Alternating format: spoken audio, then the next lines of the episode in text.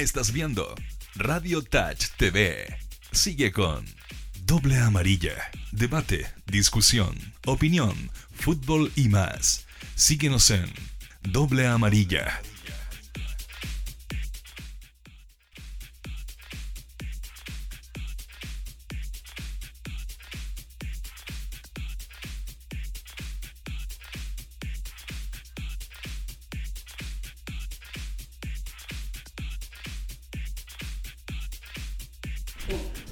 Señoras y señores, sean ustedes muy bienvenidos. 12 eh, con 30 minutos, arranca. Estoy un poquito acoplado, Galvez. A ver, soluciono el problema. Lo tenemos a Matías Galvez hoy día, eh, el controlador de lujo que tenemos en Radio Touch. Y por supuesto, y como en una jornada que tenemos mucho para conversar, vamos a poder dialogar. Hoy día voy a dar la exclusiva. La próxima vez que esté solo sentado con Fernando Astengo, voy a hacer un mano a mano, un touch pregunta. Y lo voy a sentar a conversar, pero los dos, nadie más, ni Pozo, ni Gilbert, ni Ose, ni Puxio, nadie.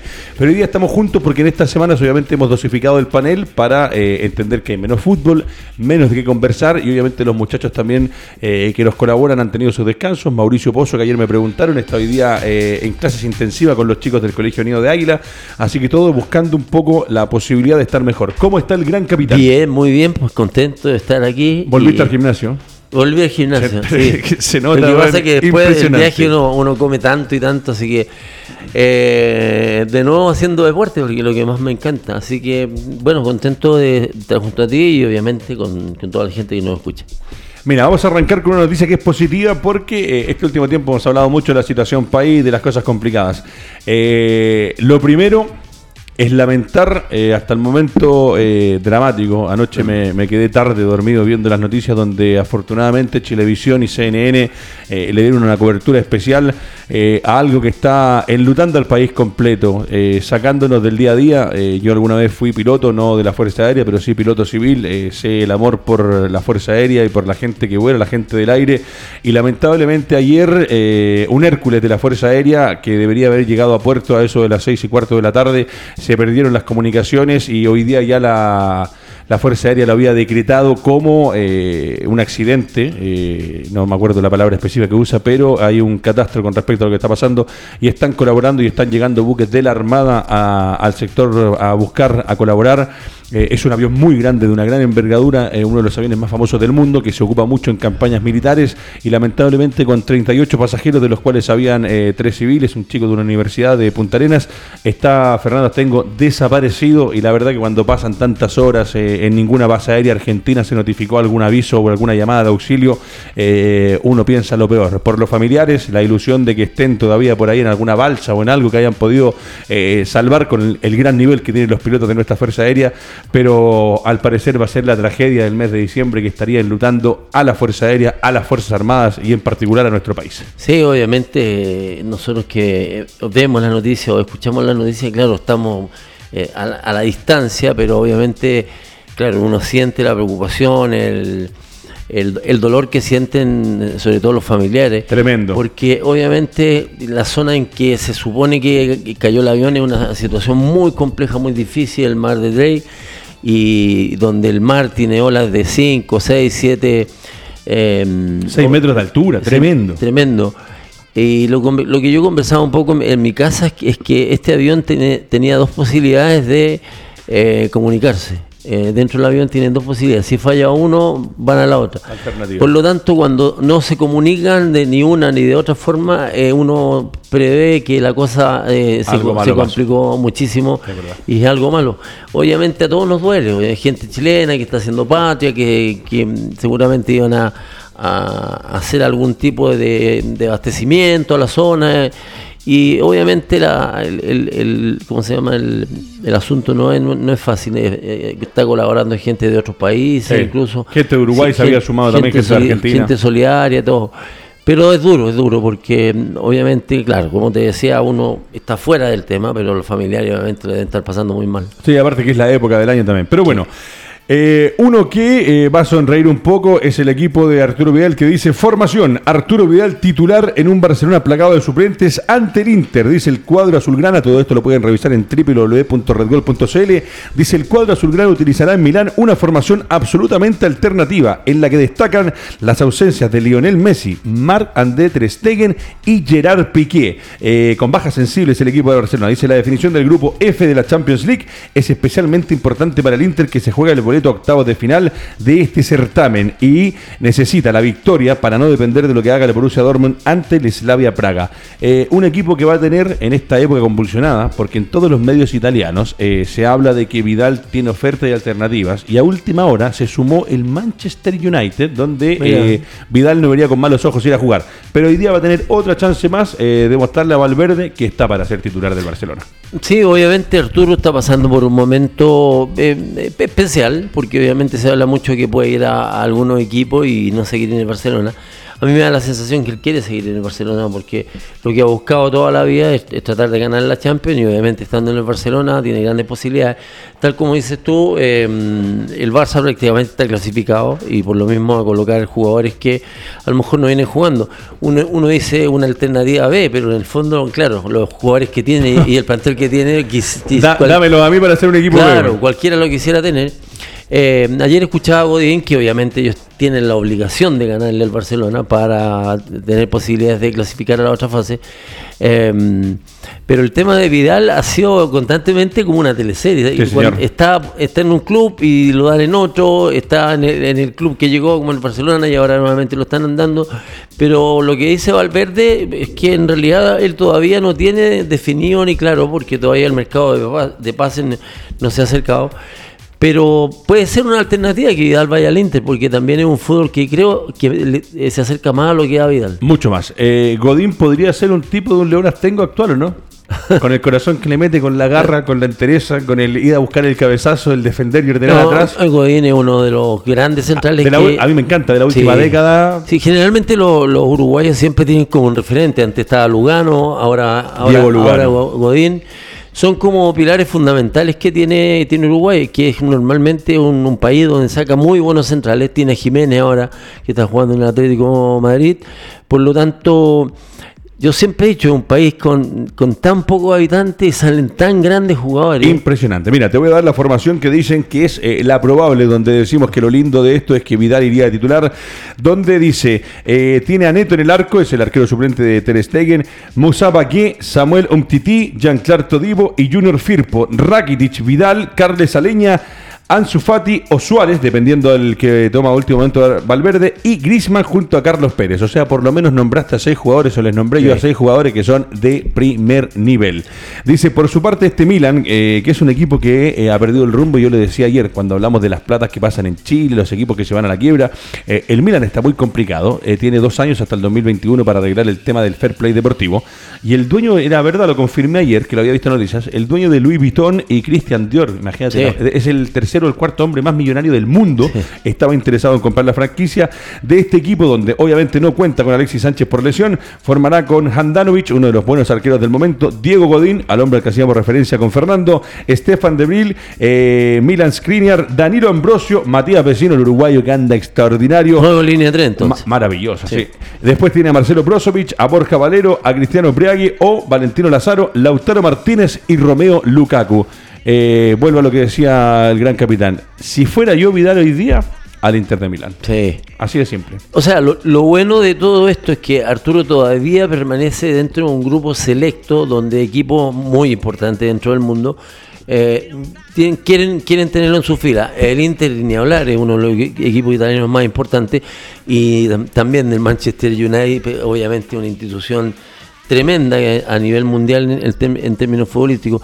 Por lo tanto, Arturo todavía se mantiene dentro de este grupo de elite que pueden ir a grandes equipos, porque estuviéramos hablando que Arturo va al Boloña, que Arturo va, no sé, al Genoa, que Arturo va al, a, equipos de menor orden, uno, claro, está diciendo que su campaña o, viene en descenso, pero la gente y los técnicos confían en él todavía. Sí, mira, eh, ayer todo esto de un repaso internacional es porque nos hemos dedicado mucho este último tiempo al fútbol nacional, a lo que está pasando. Ya vamos a tocar el tema de jugadores. Se siguen moviendo las grúas, por ahí dicen que el pájaro Gutiérrez no estaba confirmado en Palestino. Pero hay cositas, por ejemplo. Y en este momento el fútbol internacional que se ha seguido jugando nutre al doble amarilla y a continuación buses Romanini, www.romaninibus.cl, que es la empresa, la única para el traslado de personal acá en la región metropolitana. Tus colaboradores, la gente que trabaja contigo y la gente que necesitas mover, romaninibus.cl. El presidente del Barcelona estaría confirmando que Arturo Vidal no se va, a pesar de todas las interacciones que hay entre los clubes. Ahora, eh, cuando hay una billetera del tamaño de la que tiene el Inter de Milán, el Manchester United, mamita querida por Dios, dice eh, Josep María Bartomeu confirmó que el chileno permanecerá en la plantilla pese al interés señalado por el Inter y el Manchester United. Este presidente del Barcelona lo que sale a decir es que seguramente en reuniones con Valverde, eh, a todos los mediocampistas, incluyendo a Rakitic, y me falta uno más, lo tenían como alternativa de ser vendidos. Pero sale a reafirmar porque seguramente el técnico le debe decir, mira, no sé que sea muy buena la oferta, a mí Vidal me sirve. Ahora el tema va a ser, Vidal se va a querer quedar en las mismas condiciones que tiene hoy día, donde entra por goteo, donde juega un par de minutos. Complicado. Sí, es complicado porque obviamente Arturo es un jugador que eh, le gusta ser titular y obviamente cuando no lo es se molesta y se molesta y lo, y lo hace saber. Porque hay jugadores que de repente no los colocan pero guardan silencio y esperan su momento. Pero Arturo es un tipo que, que tiene un carácter especial, entonces eh, de repente puede que incomode, no sé, al técnico o, a la directiva, pero obviamente lo que dice el presidente, que, que Vidal sigue en, en, el Barcelona, es un poco lo que dices tú. Si llega una oferta, no sé, de 45 millones de dólares, obviamente lo van a vender, porque saben que Arturo ya tiene una edad que es avanzada dentro, dentro de lo que puede Sí. ser avanzado en el, en el fútbol pero es una gran oportunidad como para venderlo. Y también se habla de, de Lautaro Martínez, que podría haber un- una especie, de, no sé Sí. si de trueque y todo, porque Lautaro, Lautaro Martínez es un pedazo de jugador y anda muy bien en el Inter, junto al- a, Lukaku. Pero Ahora, si me dices a mí venderle a Martínez hoy día, si quiero armar un equipo para ganarlo todo, Ah. no existe posibilidad. Lo aguanto y veré cómo financiar y me dejo a Lautaro en el equipo. Sí, porque Lautaro, la verdad, es las cosas. Yo lo, lo vi jugar en equipo argentino y mm, la verdad que marcaba una diferencia abismante. Y mm, otra de las cosas interesantes que son jugadores que llegan e inmediatamente logran ser titulares. Por eso a mí me- siempre me ha llamado mucho la atención el fútbol uruguayo, el fútbol argentino, que son jugadores confiables. Yo no digo que el jugador chileno no sea confiable, Pero se adapta mucho más pero lento. se adapta mucho más lento, es más irregular, de repente juegan, de repente mm, eh, quedan en la banca, eh, a excepción, por ejemplo, de Aranguis, que se ha sostenido obviamente en el equipo alemán, pero el resto de los jugadores ah, van, vienen, van. Entonces, a mí me gustaría que obviamente los jugadores chilenos se adaptaran mucho más rápido, que tuviesen esa suerte de que los equipos o los técnicos fueran confiables. Yo el tema de Arturo lo dije cuando lo contra antes de que lo contratara, yo dije Lo dijiste eh, y lo recuerdo textual. Y te robo solamente esos segundos porque me acuerdo eh, tu opinión con respecto a cuando se decía que iba, que no iba al Barcelona con respecto a lo que iba a pasar. Exactamente. Eh, yo siempre eh, he dicho que Arturo no es del ADN, que obviamente el- hay algunos equipos que necesitan jugadores distintos. Pero que voy, las mejores versiones del Barcelona ha sido cuando tenía Iniesta, cuando tenía Xavi, jugadores de muy buen pie. ¿Por qué? Porque al equipo del Barcelona se le agrupan prácticamente con todo el equipo y ellos en espacios reducidos tienen que generar y provocar situaciones. Y cuando estaba Iniesta y Xavi, los equipos Oh, se le podían meter oh, oh. con un búho atrás y ellos, te, y ellos te desarmaban. Y Arturo es distinto. Acuérdate que ahí también con, eh, arriba siempre con Messi, el momento que tuvieron a Neymar, algún momento con Alexis Sánchez, Ah. Con Alexis incluso, Sánchez. epa, el equipo que tenían. Entonces, eh, Arturo es más un pasador y un tipo que aparece de atrás.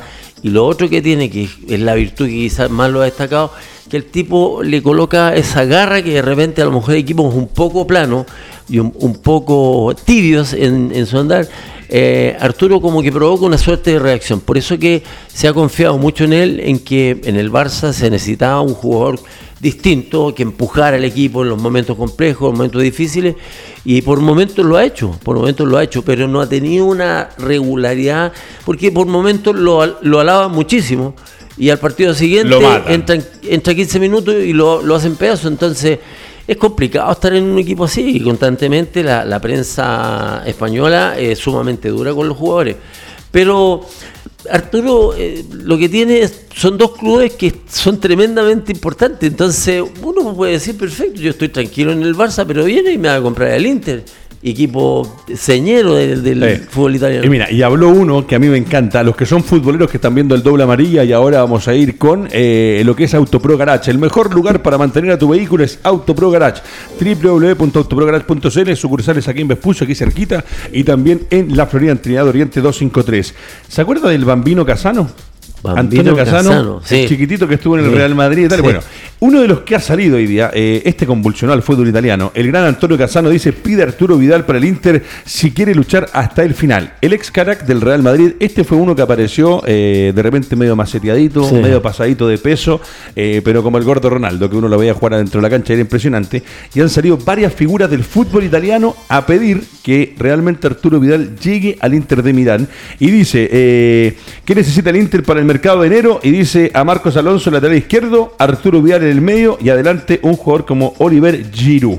Giroud. Estos serían nombres que estarían proponiendo para el Inter de Milán, que hoy día tiene eh, gran pasado de futbolistas chilenos. Estuvo Sí. el Mago Jiménez, estuvo David Pizarro, estuvo Iván Zamorano. Zamorano, estuvo Gary Medel. Sí. Eh, es un equipo italiano que ha sido eh, amistoso con el fútbol, con los, con los futbolistas Sí, nacionales. ya han tenido confianza, porque obviamente los jugadores que, que están nombrando han sido jugadores que han dejado su huella, por lo tanto el, el- el- la gente del Inter confía en que Vidal, siendo chileno, podría aportarle a un equipo, son equipos más fuertes, son equipos más físicos, son equipos que tienen eh, las características que tiene el fútbol italiano, que no es un fútbol tan limpio ni, ni tan pulcro en términos de de, de la tenencia del balón, son equipos más vertiginosos.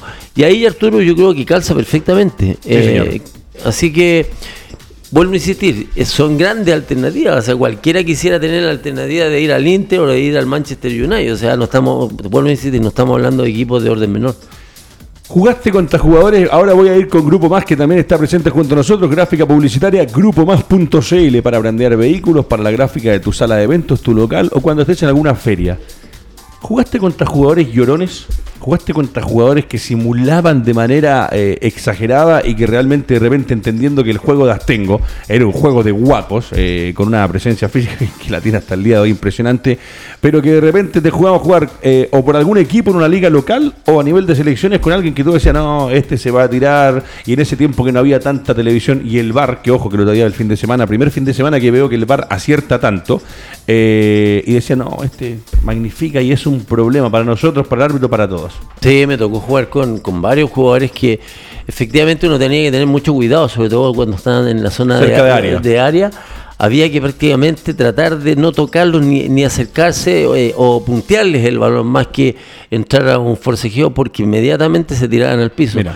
Y obviamente no estaba el bar, eh, no, No, no estaba la televisión, por lo tanto era muy difícil. eh, En eh, otro tipo de canchas. exactamente, entonces los árbitros obvi- obviamente tenían identificado a los que Mira, ¿sabes por qué te lo normalmente digo? fingían. Porque eh, para mí es lamentable. eh, yo siempre he dicho, yo a mí el, para mí el más grande de todos los tiempos es Diego Armando Maradona, que le pegaban 40 patadas por partido y seguía jugando. La gente que vio el Mundial del 90 se recordará que tenía el tobillo más o menos de Eh, este Maradona corte. es un jugador honesto. Eh, honesto. Le pegaban y seguía hasta, bueno, a diferencia de cuando Goicochea el español lo quebró en el Atlético de Bilbao, pero en general jugaba. Y hay muchos otros jugadores que yo valoro y admiro de esos que se caen. Te voy a hablar de un caso totalmente opuesto. Yo fui compañero de Iván Álvarez, del hermano de Cristian.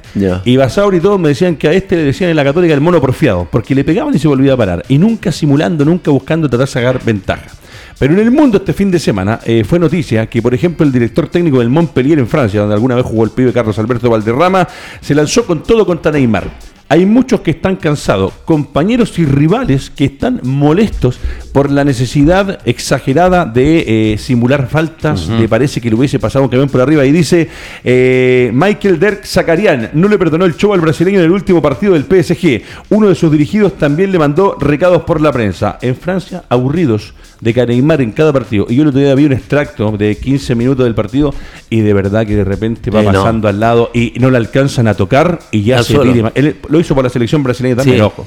O sea, obviamente el, el tema de Neymar pasa porque él, él tiene eh, un carácter muy especial. Él se cree un divo, obviamente es un tremendo jugador, pero él da la sensación que quisiera estar por encima del bien y el mal. Y obviamente cuando él está jugando, yo también lo he visto en una cantidad de oportunidades que no lo tocan ni magnifica, grita, le tocan el pecho y se toma la cara. Entonces, obviamente eh, que te incomoda. El fútbol en Europa es como un fútbol eh, en donde los jugadores tratan de que, el juego sea lo más limpio posible. Y obviamente está bien que lo cuestionen, porque obviamente, si bien es cierto, es parte del espectáculo, que de repente te tocan en el hombro, no sé, y caes al piso, o buscando alguna alternativa, pero lo de, Neymar es excesivo. Creo que se ha transformado en, la tónica de, su juego. Y obviamente está bien que lo, lo cuestionen y lo critiquen, porque te lleva al engaño al árbitro. Por lo tanto, le puede sacar provecho a, diferentes situaciones. Y los árbitros, viendo que es Neymar, obviamente le cobran. Ahí era solamente una pasada con el fútbol internacional y ahora nos vamos a meter en el fútbol nacional. Eh, hay una noticia de cuando los futbolistas y cuando la gente que alguna vez hizo historia eh, se juntan para ir en causas nobles. Y lo de Colo Colo eh, lo encuentro maravilloso. Dice, plantel de Colo Colo campeón de la Copa Libertadores compite en beneficio de Gustavo Gatica. Dice, a través de su cuenta de Twitter, Marcelo Bartichotto reveló que el equipo que levantó la Copa Continental estará presente en el evento. En Ayuda dice, una de las víctimas más conocidas de la represión policial en las protestas que se han llevado a cabo en nuestro país es Gustavo Catica. El joven perdió la visión en ambos ojos luego de recibir proyectiles disparados por carabineros, lo que ha hecho que desde muchas organizaciones se acerque. Eh, yo acá voy a, lo voy a analizar desde dos puntos de vista. Eh, no siempre los perdigones que se han disparado han venido de armas de carabineros. Eh, creo que hay que ser un poco más certero con respecto a las investigaciones entre lo que dicen las instituciones y lo que han dicho los institutos de derechos humanos que parece que estuvieron ahí solamente cuando hay un carabinero tirando algo. Ojo, Acá detrás del carabinero, yo lo he dicho siempre, hay un, eh, el carabinero es padre, es hijo, es hermano, hay muchas cosas. Y eh, el otro día lo escuché a Ricardo Lagos, que me sorprendió el expresidente de Chile, en una entrevista uno a uno en Canal 13, donde dice que hay que salvar la institucionalidad de carabineros y habla también de lo que sienten y lo que sufren los carabineros en este tipo de reyertas que es casi una guerra civil. A pesar de que algunos dicen que no estamos en guerra, no, no estamos en guerra, pero hay momentos que sí pareciera que es una guerra y pareciera que estamos en otros países. Eh, y ahora lo llevo al lado de Colo Colo maravilloso que se junten estos próceres de Chile, porque fueron los primeros campeones y los únicos campeones de América, y que vayan en ayuda. Ahora, eh, entender que hay que tomar las noticias con calma y con cuidado de la gente que ha salido dañada, porque mucha gente de esa que ha salido perjudicada, que le ha llegado un palo, que le ha llegado una lagrimógena, que le ha llegado algo, eh, hace rato que se perdió el norte de las primeras protestas que eran en paz y buscando objetivos, eh, objetivos claros, y ahora los que están protestando, perdónenme, ayer hablábamos con Fernando y con, con Gilbert y yo anoche volví a ver imágenes y no puedo creer lo que sigue pasando en Valparaíso y en Concepción. Sí, obviamente, tal como dices tú, las protestas pacíficas, obviamente todos nos ponemos contentos porque está bien que el pueblo se exprese y que pida algunas situaciones que obviamente no se han dado durante muchos años y que han provocado quizás que la gente eh, tenga mucha rabia y quiere expresarse y es válido. Pero yo estoy completamente de acuerdo contigo. A mí el tema de la delincuencia lo único que hace hacerle más daño a la gente pobre, porque le han saqueado negocios, porque las pymes han sufrido una cantidad enorme, hay mucha gente que no va a poder llegar a fin de mes porque no tiene, no ha vendido lo que corresponde, ¿por qué? Porque los, encapuchados constantemente están provocando desorden, están incendiando algunas empresas y, ha pasado un, sinnúmero de situaciones que no nos aportan ni ayuden nada al, al cambio que debería tener Chile. Así que yo encuentro que está bien que, que a los encapuchados obviamente los tomen presos y que les sigan los procesos adecuados, porque no tienen nada que ver con, con, la protesta original. Con, la protesta original, la protesta de las mujeres, la protesta de los camioneros, todos se han comportado con cierto orden. Pero estos tipos le han hecho mucho daño al país. Se va a gastar una cantidad de dinero. Me encanta que Colo Colo vaya a ayudar, a colaborar, porque obviamente perder la vista de los dos ojos, mamita querida por Dios. Yo siempre he dicho, una de las cosas que a mí más me gustaría, en vez de que el ser humano gaste millones de dólares en intentar ir a la luna o ir a Marte, bueno, a dar una vuelta, eh, que se preocupen de cosas que son mucho más importantes, como este esqueleto mecánico para la persona que no puede caminar, como recuperar la vista de las personas, me parece que son cosas mucho más importantes. que una institución señala. Ahí tenemos ejemplos. Pero, por un lado, qué bien que Colo Colo colabore, pero ojo, ojo, esto no significa que hay que salir a apoyar o, a cada uno de los que le pasó algo durante las protestas porque son todos blancas palomas, porque lo que dice Fernando es verdad. Atrás de los controles está el señor Matías Galvez, que en el sector donde vive también vio como muchas veces eh, la gente salía a protestar de manera positiva, pero también muchas veces la misma gente de su lugar, de su sector, eh, después eh, tergiversó el objetivo final y hoy día se han cometido actos de vandalismo. Bien por Colo Colo que apoye, pero ojo, no siempre detrás de los daños que se provocaron a las personas es por fuerza excesiva, fuerza desmedida, porque eso se estaban haciendo, rompiendo, quemando y siguen rompiendo y quemando y ahí hay que tener De hecho, se, cambió, se cambió un poco el norte en relación a la, a la opinión pública, es que todo el mundo en la calle dice, estamos de acuerdo con las protestas. Eh, pero sin la violencia. Estamos completamente en contra de los encapuchados porque lo único que están provocando daños individuales, colectivos, a los trabajadores. Si ya se hablaba de una pobreza, ahora va a haber más pobreza producto de todos estos saqueos que han provocado estos delincuentes, porque estos tipos no, son parte de, una sociedad tranquila, una sociedad que se, se quiere expresar con tranquilidad. Y lo de Colo Colo, obviamente el fútbol siempre ha sido solidario con ciertas situaciones. Obviamente eh, el tema de, de este muchacho Gatica. Gatica. Eh, ha sido como emblemático porque obviamente ha, quedado ciego prácticamente o, sin ver desde los dos ojos. Pero Claro, Colo Colo, el, y sobre todo el equipo de, de, Colo Colo todos los tiempos, yo participé mucho en muchos eventos, en muchas situaciones que... Oye, y todavía juegan. no, y todavía juegan. Sí, todavía juegan, sí, hay, hay jugadores que... Es que ¿sabes qué pasa? Que el fútbol, incluso avanzando en edad, tú lo juegas ya mejor, porque tienes más claras las cosas que antes se complicaban, porque te apurabas y todo. Ahora ellos obviamente juegan con una lentitud distinta, pero siempre es un espectáculo ver, verlos jugar. Perfecto. Bueno, eh, vamos a meternos en fútbol nacional porque hay cosas también que a, uno de repente le... A ver, cuando un jugador anda bien, eh, va a tener siempre opciones. Uno de los que siempre va a tener opciones es el pájaro Roberto Gutiérrez, que en Palestino eh, es un referente, es uno de los hombres que dentro del área es peligrosísimo. Pero Roberto Gutiérrez deja en duda la continuidad en Palestino. De aquí al jueves, ya estamos hablando de dos días más que van quedando, de aquí al jueves podría estar tomando una decisión. Dice el pájaro, finaliza su vínculo con los árabes a final de mes, por lo que quiere dejar todo listo antes de irse de vacaciones. Eh, me parece extraordinario. Yo me parece que cada jugador, eh, la vida, y cuando hemos hablado este último tiempo de la igualdad y que ha tocado el tema del fútbol en particular, una de las cosas fundamentales es que en la vida se pueda tener la calma y la tranquilidad de los jugadores y todos los seres humanos. Me voy a ir de vacaciones con mi señora, se va Fernando con Fernando Chico, con la tía, eh, y te fuiste con el contrato firmado de lo que está diciendo. Dice, esta semana será fundamental para lo que viene, ya que el jueves emprendo viaje de vacaciones. Queremos estar tranquilos. Yo creo que de aquí al jueves podría tomar una decisión de dónde podría estar. Este año jugamos muchos partidos, tuvimos estrés futbolístico y queremos estar más tranquilos para lo que viene y emprender un 2020 con las mismas ganas. Lo que me motiva es lo que hice este año, que fue una cantidad de goles importante en pocos partidos y es lo que quiero hacer. Es súper válido lo, de Gutiérrez. Una que fue un jugador sumamente importante para, para Palestino, hizo una, hizo una dupla muy buena con Pasarini, dos jugadores que físicamente tienen una gran envergadura, son dos tipos que aguantan la pelota y que le dieron un, tono importante a, al juego que, que, impuso Basay. Ahora, con relación a los contratos, ahora es completamente distinto a lo que pasaba antes, que no habían representantes, por lo tanto tú tenías que negociar y muchas veces privarte de las vacaciones porque se alargaba un poco las conversaciones en términos de, los contratos. Ahora tienen representantes, entonces tú le dejas establecido, esto es lo que yo quiero ganar, eh, si no se da, habla con otro club que tiene interés en mí, por lo tanto, ellos ejercen también un grado de presión. Él dice hasta el jueves, yo quiero decir, pero obviamente el que sabe y el que va a manejar es el representante. Tal cual. Entonces él se puede ir de vacaciones y se puede comunicar constantemente por teléfono con él. ¿Sabes qué? Me gusta la propuesta, no me gusta la tengo ¿Cuántas veces le contestaría el teléfono al representante de las vacaciones? Una, Y una decirle, compadre, estamos listos. No, es que, ah, no, tú, tú, tú perfecto. ¿Sabes lo que me preocupa a mí? Mm. Que Palestino, eh, y yo lo he dicho y lo, no me voy a cansar de repetirlo. Eh, ayer escuchaba en la radio, eh, 97.7, creo que venía escuchando, eh, y hablaban de que este año, seguramente en un par de años, va a quedar en la historia como el mito, donde la Universidad de Chile se salvó del descenso porque terminó el campeonato con lo que pasó en la tabla de colocaciones. Eh, será parte de eso, pero eh, por la situación país, esta fue la resolución. Para mí, vuelvo a insistir, lo de haber nombrado campeón a San Marcos, a Wanders y a Católica está bien.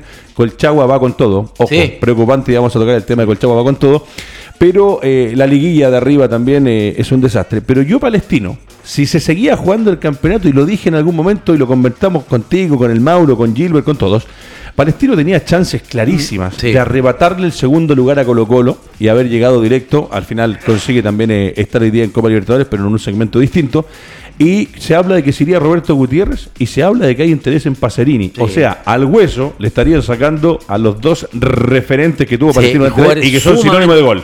Son jugadores sumamente importantes. Un poco eh, eh, hablé cuando tocamos el tema de Gutiérrez, que eran dos jugadores que eran sumamente interesantes por la forma que jugaba Palestino. Eran dos jugadores que jugaban muy bien de espalda y que giraban porque obviamente tienen una envergadura, envergadura importante. Se movían bien en el área. Pacerini co- comenzó con algunas dudas, pero se fue transformando, yo creo que uno de los mejores delanteros de- del torneo. Sí, señor. Junto con Gutiérrez, que Gutiérrez tiene una sensibilidad o está muy bien ubicado y remata muy fuerte, por lo tanto es un tipo que constantemente está, haciendo goles. Eh, pero es, es complejo que te, que te saquen dos jugadores sumamente importantes porque vas a tener que tratar de traer dos delanteros y traer de dos delanteros. Uf, que te rindan de lo que rindieron estos dos. Es, es muy difícil. Así que es complicado el tema, pero pero yo creo que es un tema que se va a tener que solucionar. Yo creo que la gente palestina tiene que pensar hasta dónde quiere llegar. Y con relación a lo que decías tú, yo también pienso lo mismo en relación a que Palestino pudo haber pasado a Colo Colo sin ningún problema. ¿Por qué? Porque argumentos eran son súper válidos. Palestino estaba jugando muchísimo Sí, mejor sí, que Colo Colo sí. y Colo Colo cada vez jugaba peor. Por lo tanto, eh, si se hubiese jugado esta fecha, yo también pienso que Palestino pudo haber pasado Colo Colo. Perfecto. Eh, el pájaro va a cerrar lo que le, la entrevista que hicieron dice fue una temporada buena haber jugado copas internacionales, recordar que estuvo en Copa Libertadores, hicieron un gran torneo, no pudieron pasar. Eh, después dice sorteando fases con rivales súper complicados como River Plate. Hay que recordar que Palestino Sí. se enfrentó al eh, en ese momento eh, que después terminaría siendo campeón eh, River Plate que venía de ser campeón y ahora que perdió en la final, o sea un equipo que se ha metido dos veces seguidas en el campeonato sudamericano de clubes más importantes que hay en la instancia final. Dice, quedamos al debe en la sudamericana. Sí, en la sudamericana no fue buena la presentación. Teníamos mayor expectativa, pero nos quedamos tranquilos. Y en el torneo, en la primera fase, dejamos escapar puntos y en la segunda, ya enfocados en el torneo, tuvimos una regularidad, que es la que hablábamos con Fernando, que esa regularidad le pudo haber llevado a haber conseguido cosas más importantes. Eh, pero así es el fútbol. Ojalá por el bien de Pacerini y de Gutiérrez donde vayan, si es que van a algún lado que, que sea para mejor, y si se quedan en Palestino, que el hueso ya con un equipo aceitado, me parece que Palestino puede dar que hablar en el campeonato nacional y con un par Sí. de inyecciones de platita Sí. eh, eh, pelear los dos frentes. Lo, lo que pasa es que obviamente Pacerini y Gutiérrez son dos jugadores que te llaman la atención y hay muchos equipos que necesitan delantero y obviamente estos dos jugadores destacaron muchísimo en el torneo pasado, por lo tanto ofertas yo creo que van a tener, Pacerini y Gutiérrez van a tener ofertas. Ahora, si Palestino logra sostenerlo, obviamente va a tener que hacer un- un- una inversión importante desde lo económico y yo no sé si Palestino esté capacitado como para, para sostener a Gutiérrez y a Pacerini. Ahora, buscar nuevos delanteros y que tengan las características de ellos eh, es difícil y sería un golpe duro para el equipo de Basay porque eran dos referentes sumamente importantes y no solamente desde lo, de lo futbolístico. Eh, Gutiérrez yo siempre lo vi como un líder, un tipo que ya tenía años y Pacerini un tipo argentino que ya se manejan, entonces son sumamente importantes no solamente en la cancha sino que también fuera de la cancha. Vamos a pasar al fútbol de la Universidad de Concepción. Eh, te lo voy a preguntar ahora eh, como amigo, como compañero del panel. La edad a la que uno llega a ser director técnico, para mí influye mucho con respecto a los jugadores y la edad de la que voy a tener. Te voy a hablar de Francisco Bozán. Sé, sí. Bozán, si ustedes se recordarán, en el campeonato, al inicio del campeonato, si no me equivoco, eh, había perdido cuatro o cinco fechas. eh, y lo querían cortar, le Sí. querían cortar la cabeza, lo querían dar de baja, que se fuera. Venía de hacer campañas, es un, es un chico, digo yo, yo tengo, yo tengo seis años más que él, yo tengo 39, Bozán tiene 33. Y el fútbol tiene estas cosas que después de haber de haberle querido cortar la cabeza, mete a la Universidad de Concepción arriba, este campeonato fue distinto, la Universidad de Concepción termina último, se va Bozán y dice, no va más, Universidad de Concepción no renovó el contrato de Francisco Bozán y se convirtió en el séptimo equipo que iniciará, ojo, 7 de 18, ahí está la noticia, también la pueden ver en pantalla, del fútbol chino con nuevo entrenador. Dice, el joven entrenador de 33 años logró con el campanil el vicecampeonato del torneo nacional 2018, lo que hablábamos que es una muy buena campaña, que le permitió clasificarse a Copa Libertadores, pero fue eliminado en el último lugar de su grupo. Dice el elenco menquista, ojo, que también ahí hubo una parte donde él reconoce que trató de meter los huevos en una sola canasta que era la internacional y obviamente un plantel reducido y una institución que no tiene para tener 40, 28 jugadores de primer nivel, más unos juveniles que te puedan nutrir al primer equipo, no te da. Y dice con la salida de Bosaña son siete los que dejan, y dice los otros equipos con nuevo entrenador son Antofagasta, Unión La Calera, Audax Italiano, Católica, donde ya vamos a hablar de Católica y el Pato Graf, O'Higgins y Curicó Unido, donde ya firmó Nicolás Larcamón. Eh, es complicado. A los 33 años manejar un grupo donde hay jugadores que son mayores, que tú, eh, que tienen otra experiencia, un tipo que no fue futbolista, eh, que hoy día se ha dado mucho en el fútbol mundial, que hay técnicos que no pasaron por dentro de una cancha, no digo que sea necesario o una obligación, pero para mí es distinto un ex jugador técnico a un chico como Bozán que hoy día con 33 tuvo la peor campaña desde que yo tengo recuerdo. Sí, Obviamente eh, el tema de la, edad y sobre todo de, la falta de experiencia de repente de dirigir un grupo es distinto eh, cuando uno trabaja quizás con, niños, con jóvenes, con cadetes, que uno les da instrucciones, los tipos te las asimilan y todo. Pero creo que eh, el tema de Bozán fue zigzagueante, tal como dices tú, tuvo una campaña interesante que en algún momento dijeron el técnico del, oh, futuro. Vamos a la, selección, como son los periodistas acá. Porque acá, en Chile el periodista te, coloca, e incluso te puede poner en la selección. Pero yo creo que Bozán, no digo que sea un mal técnico, yo digo que es un, muchacho que está en, vías de crecimiento, porque si bien es cierto, tú puedes trabajar muy bien en la semana, los sistemas tácticos, los movimientos, se acompaña de un buen preparador físico, pero el día del partido uno tiene que tomar decisiones y tiene que tener una lectura apropiada para cambiar el partido sin colocar jugadores o cambiar el partido eh, por el rumbo que va colocando eh, jugadores. Y en ese aspecto yo creo que eh, Bozán le falta experiencia. Por eso te, repito, yo no lo quiero matar ni nada por el estilo, sino que decir que le falta eh, recorrido en el fútbol, que en el día de mañana puede ser un tremendo técnico y puede dirigir hasta un equipo eh, grande, pero en la medida que él vaya equivocándose, lamentablemente equivocándose, va a ir creciendo, porque se va a ir dando cuenta de que las situaciones son completamente distintas a las que ve él. Él las ve a lo mejor tal como dices tú, sin jugar al fútbol. Y muchas veces el jugar al fútbol te ayuda porque las situaciones que pasan en la cancha tú las has vivido y puedes darle un curso, le puedes dar eh, un cambio distinto. Lamentablemente que, quedó sin equipo, pero eh, y es raro porque la Universidad de Concepción normalmente sostiene un poco los técnicos a pesar de la campaña, tal como decías tú, que tuvo una campaña que en un momento se habló que a los cinco partidos ya lo querían limpiar y después el tipo revertió la situación Em, pero ahora no se dio. Uno de repente piensa el plantel, los jugadores que llegaron, no tuvo refuerzo. Hay un sinnúmero de cosas, pero yo creo que una de las cosas es eso. Una falta de lectura del juego, una, una falta de repente de tomar decisiones y el liderazgo es fundamental. Y, a veces hay desgaste también de parte de los muchachos es el mismo técnico. Mira, eh, Rodrigo Leal me dice, ¿por qué dices que la U bajaba? ¿Acaso no te informas o eres uno más de los que solo habla y no se informa? ¿Acaso no sabes que Kiki tenía un partido más? Me está hablando directamente a mí, le voy a contestar a don Ricardo A. Leal G. Eh, la NFP, si usted ve, revisa la tabla de colocaciones, eh, da por finalizado el partido de Iquique con la calera. Y lamentablemente por la situación país, eh, no sé si usted estaba o no estaba de acuerdo con el campeonato nacional que se terminara el campeonato como terminó. Me imagino que también apoya las protestas y la esta crisis social que vive en nuestro país, porque yo también quiero que todas las demandas sean ejecutadas. Pero eh, hay un tema puntual. Cuando la NFP, que es el ente rector del fútbol, manda a la Unión con Cobresal a jugar el partido en El Salvador y manda a Iquique con Calera, no en Calera, sino que en la Florida a jugar, ese partido es válido.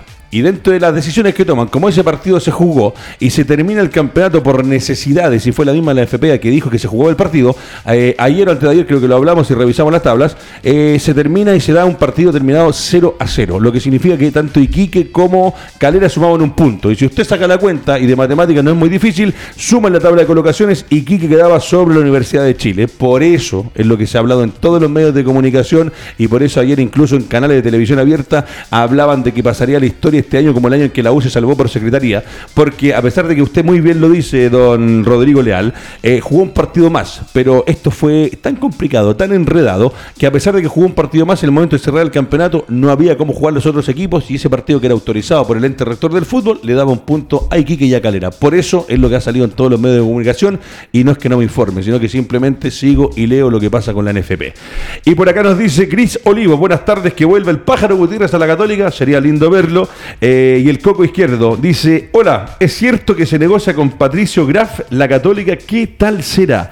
Eh, vamos a pasar a lo del Pato Graf, vamos a pasar a lo de Católica. A mí me sorprende, eh, no tengo yo uso de razón, mientras hacemos un repaso que está en pantalla con Matías Galvez y todos nuestros auspiciadores, no tengo uso de razón de un equipo que haya salido dos veces campeón en dos temporadas consecutivas, dos campeonatos largos, que es inédito porque Católica nunca ganó dos campeonatos largos. Cuando hablábamos de que era un bicampeonato eh, único, alguno me dijo por ahí por interno, no, si ganó de los cortos, sí, los cortos no, hablamos del torneo largo. Pero se fue eh, San, Beñat San José.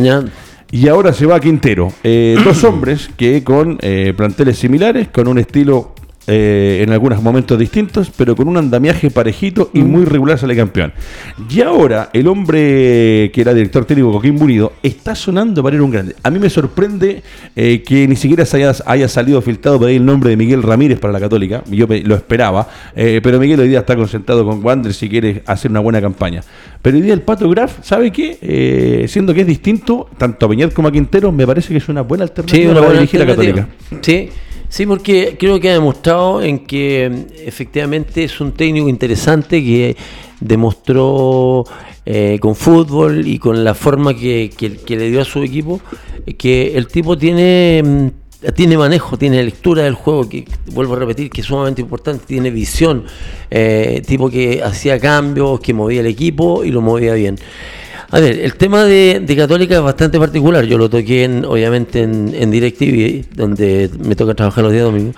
Toqué que también me parecía muy extraño, coincidimos plenamente. Estaba dentro de, lo, lo, que yo llevo preparado que tanto como Beñat y Quintero salen de, un equipo donde se supone que tú tienes tranquilidad para trabajar, que estás en un estado de confort en términos de infraestructura. Guardando las proporciones, eh, yo que trabajé en San Carlos de Apoquindo mucho tiempo y trabajado con la Católica, es lo más cercano que uno podría decir en Chile a un nivel europeo donde las instalaciones son de primer nivel del capitán. Y aparte que la exigencia, eh, yo creo que es tan evidente dentro de una cierta política que a Quintero le dijeron, mira, este es el equipo, necesitamos que vaya integrando jugadores jóvenes, también lo hizo. Eh, Beñat iba rotando el equipo constantemente con jugadores muy jóvenes y los dos ganaron títulos y dos, los dos raramente salen de Católica obviamente, al salir. Esta es una campaña histórica casi, porque la diferencia de puntos, a pesar de que falta, volvemos a lo mismo. La NFP cerró el campeonato por situación país, pero en lo que hizo Católica, 76% de rendimiento. Sí, no, se ganó caminando el, campeonato. ¿Sabes qué? Yo, yo a veces pienso que Católica quiere seguir invirtiendo en infraestructura, en tratar de, sacar jugadores, porque el día de mañana le pueden dar eh, dinero.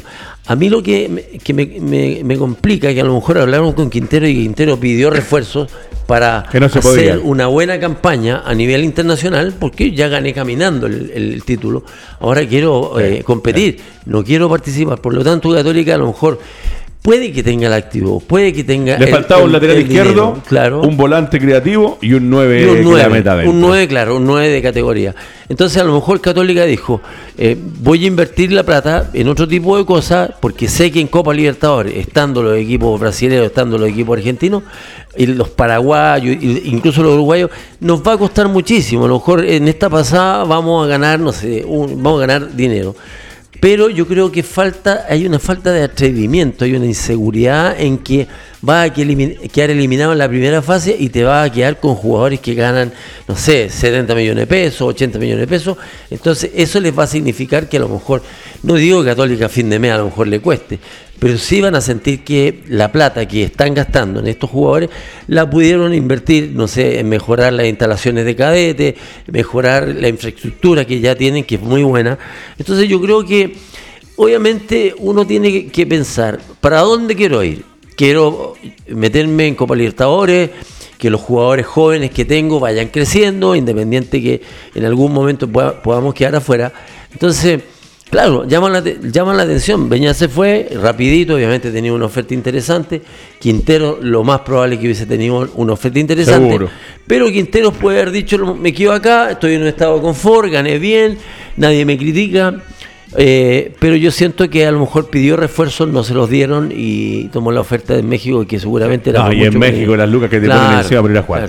Bueno, dice Universidad Católica trabaja a toda máquina por en pos de encontrar al reemplazante de Gustavo Quinteros en el cargo de entrenador y las alternativas se van acumulando en San Carlos de Apoquindo.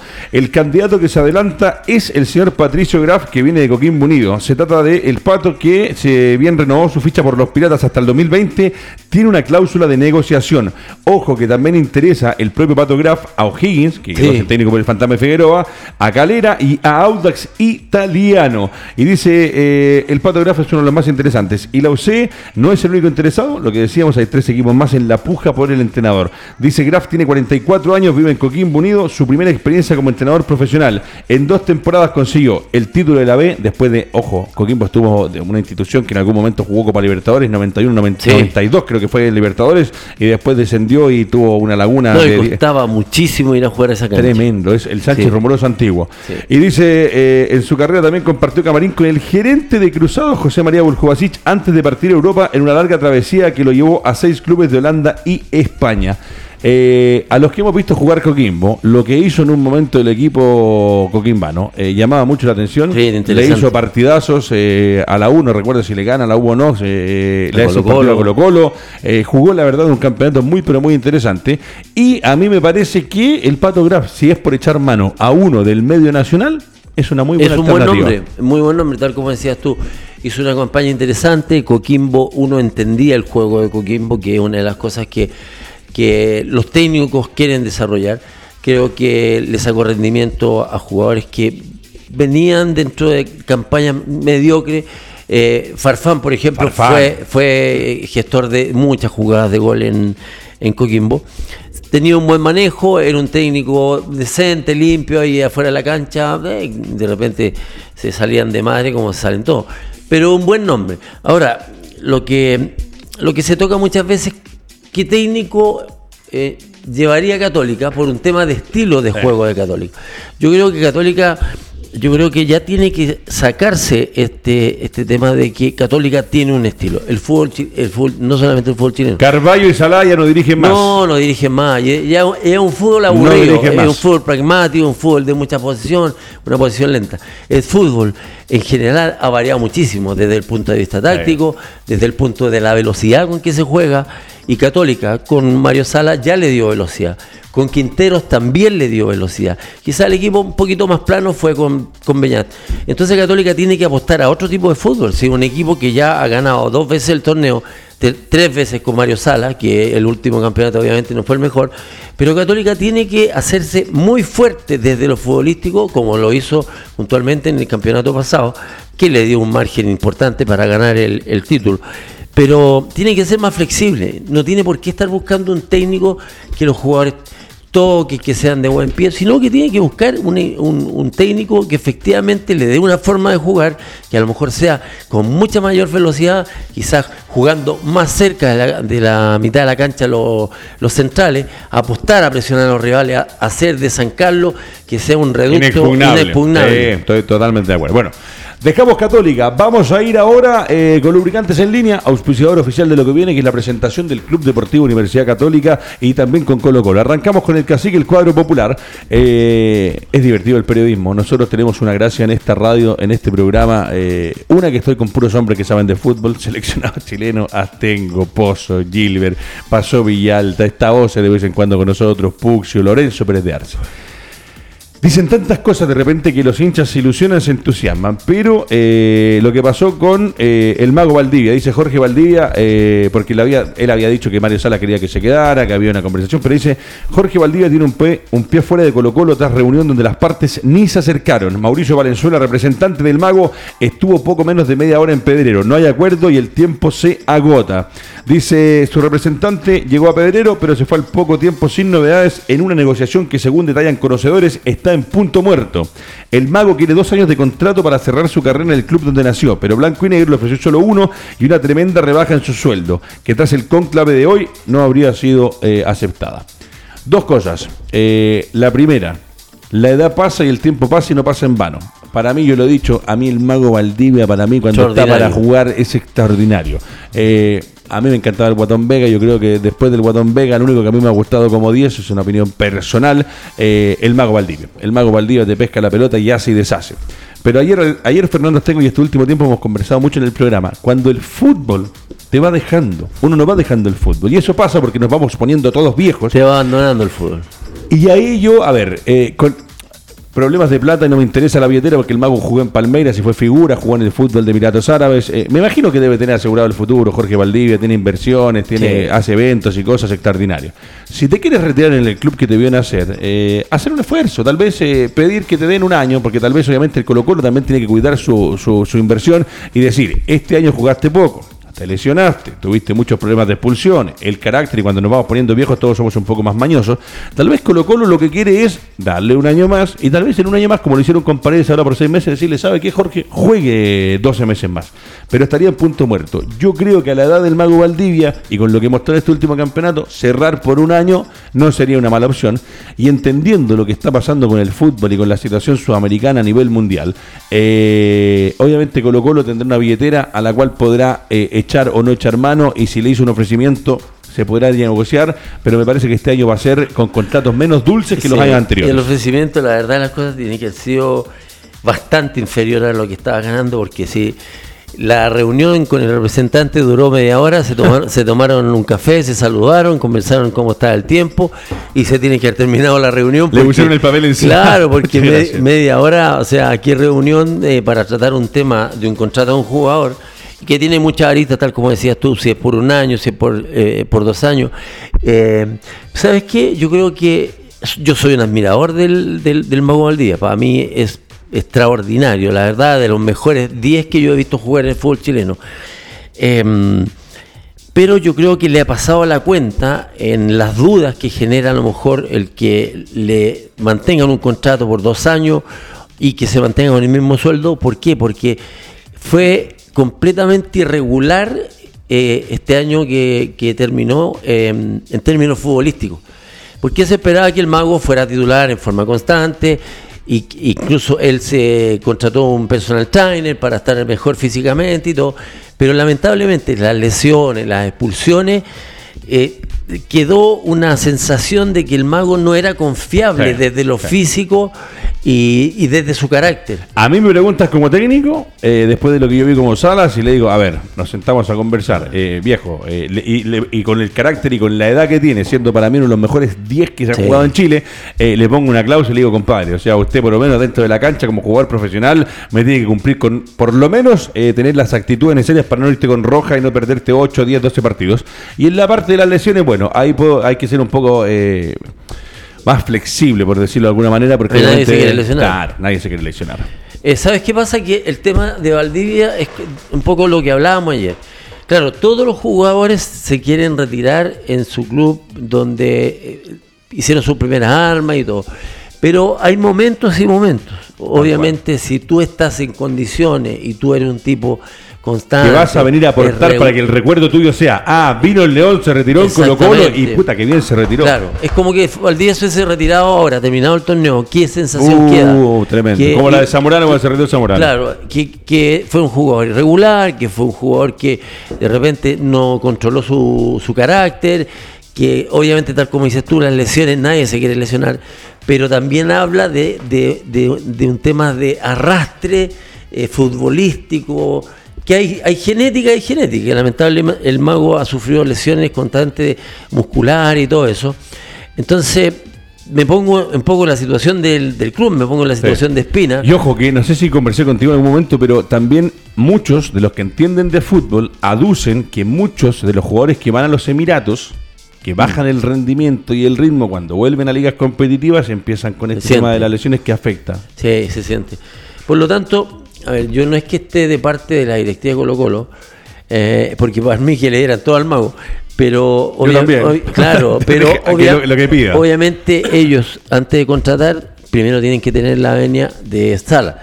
Si efectivamente Sala dio la venia para que eh, Valdivia siguiera, obviamente ellos tenían que tomar en cuenta diferentes situaciones de las cuales ya he tocado, de, los partidos que jugó y todo. Claro, si yo fuese Espina, em, gerente deportivo, yo hablaría con el mago, le digo, nosotros queremos que te quede, pero obviamente se te va a pagar por partido, porque está a la vista de que tu rendimiento físico, em, el tema de tu carácter, que has pasado fuera por momentos por por pelearte con los árbitros, mandarles mensajes a los y que, ojo, además, ¿cuánta falta les hizo? Porque un Valdivia en un buen nivel te da otro Colo-Colo. Colo-Colo hubiese sido completamente distinto con Valdivia. Te, aseguro que le podría incluso haber peleado, no sé si a, Católica muy... Pero, pero no hubiesen habido 13, 14 puntos de diferencia. obviamente el, Mago marca una diferencia tremenda, porque en el fondo cuando el Mago no jugaba, Colo-Colo no tenía esa profundidad, Colo-Colo tenía que apelar a los centros, un cabezazo para qué, un cabezazo de paredes, paredes, paredes mismo yo creo que sintió muchísimo la falta de, de Valdía, porque Valdía de repente lo dejaba de cara al gol. Por lo tanto, claro, es un jugador espectacular pero en las negociaciones te aparecen las buenas y te aparecen las malas. Eso es, tal cual. Bueno, dice Colo Colo llama a Jorge Valdivias y aquí nos metemos en el otro tema, y a Matías Fernández a moderar sus exigencias para el 2020. Daniel Morón, director de Blanco y Negro, llamó la atención sobre las exigencias de los dos jugadores que pretenden en la plantilla Alba para el próximo año. Colo Colo comenzó a moverse, ya lo hablamos, Matías Fernández y eh, Blanco y Negro están negociando. Dice, la situación económica no es holgada en el cuadro Albo, por eso Daniel Morón junto al director de Blanco y Negro alertó sobre las condiciones que exigen los jugadores. Nosotros como directores sin duda nos encantaría tenerlos a todos. Es más, me gustaría estar jugando en Colo Colo todavía, dice Morón. Pero hay realidades en tensión. Dice, muchas veces los clubes a lo mejor tienen que no cerrar la puerta, pero sí darles opciones, pero según las condiciones en las que los jugadores quieran volver a Colo Colo. En ese sentido, aclara, es un tema que hay que conversar y si esas condiciones que exigen los jugadores son posibles a través de los clubes, bien. Si no, bien también. Jorge Valdivia espera renovar su contrato eh, después de dos años en el club, mientras que Matías Fernández asoma como posibilidad tras su fracaso en Colombia. Y sobre Mategol dice, hay veces que hay realidades que uno tiene que sopesar, que ponen en la balanza y muchas veces los jugadores tienen ofertas en otros lugares que los clubes nacionales no pueden alcanzar. Me imagino con lo que dice Morón, obviamente muy bien Daniel Morón, porque no, no, no, suelta todo para salir igual las exigencias. Eh, si Matías Fernández quiere retirarse en Chile, y quiere retirarse en Colo Colo. Después de lo que ha sido Matías Fernández durante los últimos tres o cuatro años, eh, y en particular, como muy bien lo decía Fernando recién, después del paso por el fútbol colombiano, Matías, eh, yo pensé, al igual que muchos, que ibas a estar entre los mejores jugadores del mundo. Después de que el 2005, si no me equivoco, fue por ahí, 2005-2006, sale elegido el mejor de América, que era impresionante como jugaba. Hay miles de ideas, hay miles de historias, que el cambio de religión, que objetivos logrados hiciste una carrera para mí no extraordinaria en lo futbolístico, pero sí te codiaste y jugaste en el Milan, que es uno de los equipos más grandes del mundo, estuviste en la Fiorentina, eh, pasaste por el fútbol español, o sea, con la carrera yo no tengo nada que decir y lo que diste por Chile, lo que hiciste con ese penal, que fue uno de los bombazos más terribles que yo he visto, nada que decir. Pero si los directores y los directivos están viendo de cómo viene lesionado, que en el Junior creo que los últimos meses le pidieron que no tocara la pelota para que no se fuera a lesionar, eh, aquí sí hay un jugador que si está queriendo volver, me parece que tiene que hacer un esfuerzo importante de venir a cerrar su carrera, que viene en descenso pero en picada, y tal vez con el cariño de la gente de Colo Colo, con el aplauso de Macul cuando salga al campo de juego, eh, recuperarse y retirarse lo que le quede por jugar de la mejor manera. Pero se habla de exigencias que estarían desorbitadas con respecto a lo que Colo Colo puede pagar. obviamente, eh, seguramente los representantes ven en Matías un jugador, eh, tal como dices tú, que ha tenido un recorrido tremendo en la cantidad de clubes que nombraste, pero si uno analiza los rendimientos de los equipos que estuvo, lo, de Matías fue discreto, fue discreto. Él, él sale de Colo Colo y empieza a jugar, a deambular por el mundo y nunca se pudo concretar lo que todos pensábamos que Matías iba a ser uno de los mejores jugadores. no, no, sé si de la historia, pero iba a ser un jugador que está va a estar dentro de los 50, 100 jugadores, los 100 jugadores históricos del país. Y Matías no, nunca se pudo conservar tuvo un representante extraordinario, que lo metieron en equipos que realmente uno no pensaba. Colo Colo, Villarreal, el Sporting Capitán, la Fiorentina, el Milan, el Necaxa y el Junior. Ahí lo dejo. Imagínate. Entonces, la carrera de Matías siempre se vio truncada, ¿por qué? Porque tenía lesiones o porque su rendimiento no estaba de acuerdo a los equipos que jugaba. Sí, cuando llegó al Milan a mí me sorprendió. a mí también, yo no lo podía creer. Yo no lo podía creer, ¿verdad? Yo decía, pero ¿cómo esta gente del Milan lleva a Matías? Y Matías venía siendo de reserva, creo, creo que en la Fiorentina, jugando algunos partidos, pero no siendo factor tremendamente importante, como lo ha sido Vidal, como lo ha sido Alexi, puntualmente en algunos equipos que sí han ratificado lo bueno que hicieron en Chile, lo ratificaron en, Europa. Entonces, claro, uno dice, eh, eh, Colo Colo lo quiere contratar. Y tal como dices tú, Matías, debería ceder en, creo que en, lo, que le propone a lo mejor el, el representante y a lo mejor él por agradecimiento de que Colo Colo lo formó, ceder y quizá hacer un contrato que esté dentro de lo que le puedan pagar en Colo Colo. Porque Colo Colo no, va a poder hipotecar por traer a Matías Fernández. bajo ningún punto Muy bien Matías será, pero lamentablemente no tenemos el dinero para pagarte y con esto no somos injustos ni, ni, ni te vamos a pagar de, manera, de, de mala manera pero, compadre, este, estos son lo, lo, lo, que te podemos pagar. Y ahí, bueno, decisión de Matías y de sus representantes. Lo que pasa es que los representantes le van a decir a Colo Colo, jugó en el Milan, jugó en la Fiorentina, jugó en el Sporting. Entonces, claro... Así suena maravilloso. Así suena maravilloso, pero lo, por, por contraparte, Espina le puede decir, sí, pero en la Fiorentina jugó así.